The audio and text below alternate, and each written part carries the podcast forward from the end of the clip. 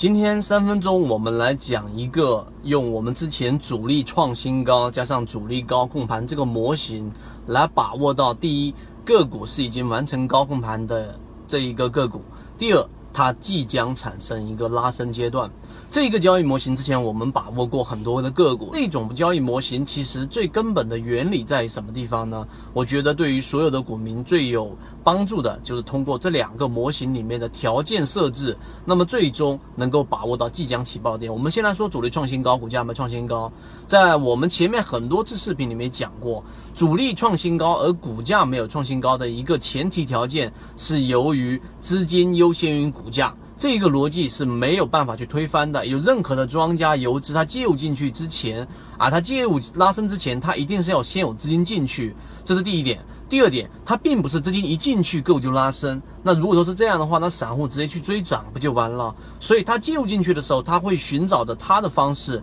在找个股没有拉升的情况之下，然后资金先进去，所以资金优先于股价。第三个，主力创新高，而一定要要求股价没创新高。如果主力创了新高，而股价也创了新高，这就意味着中间是没有存在我们可以套利的差价，也就是我们所说的溢价。这是第三个条件。第四个条件，中途当中一定不要有任何的配股，因为一旦有了配股之后，那么这一个池子的这一个容量就产生了变化。那么这一个时候，主力资金创了新高和股价没创新高，中间就会有一个模糊的地带。那因为池子变大了，装的水的这个量就自然变大了，所以这个模型也可能会在啊有配股的情况之下进行这一个稀释，所以不能有配股。所以主力创新高这一个模块就能帮你找到有差价的个股，这是第一点。这几个条件大家可以重复去听，列为这一个笔记。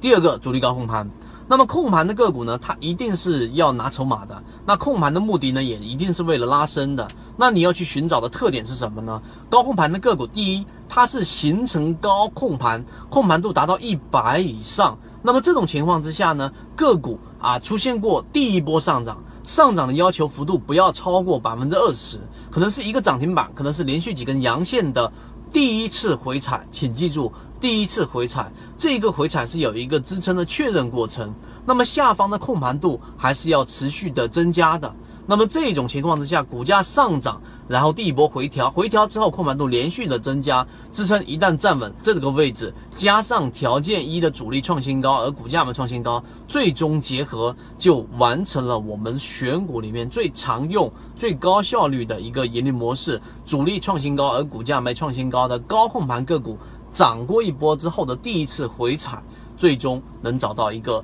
高控盘的拉升的个股，那用我们的方式能直接选出来。那么我在这个地方上呢，已经把这个符合条件的这种常规的个股，然后做一个筛选，选出来之后呢，这一个盈利模式我们会有完整版的视频。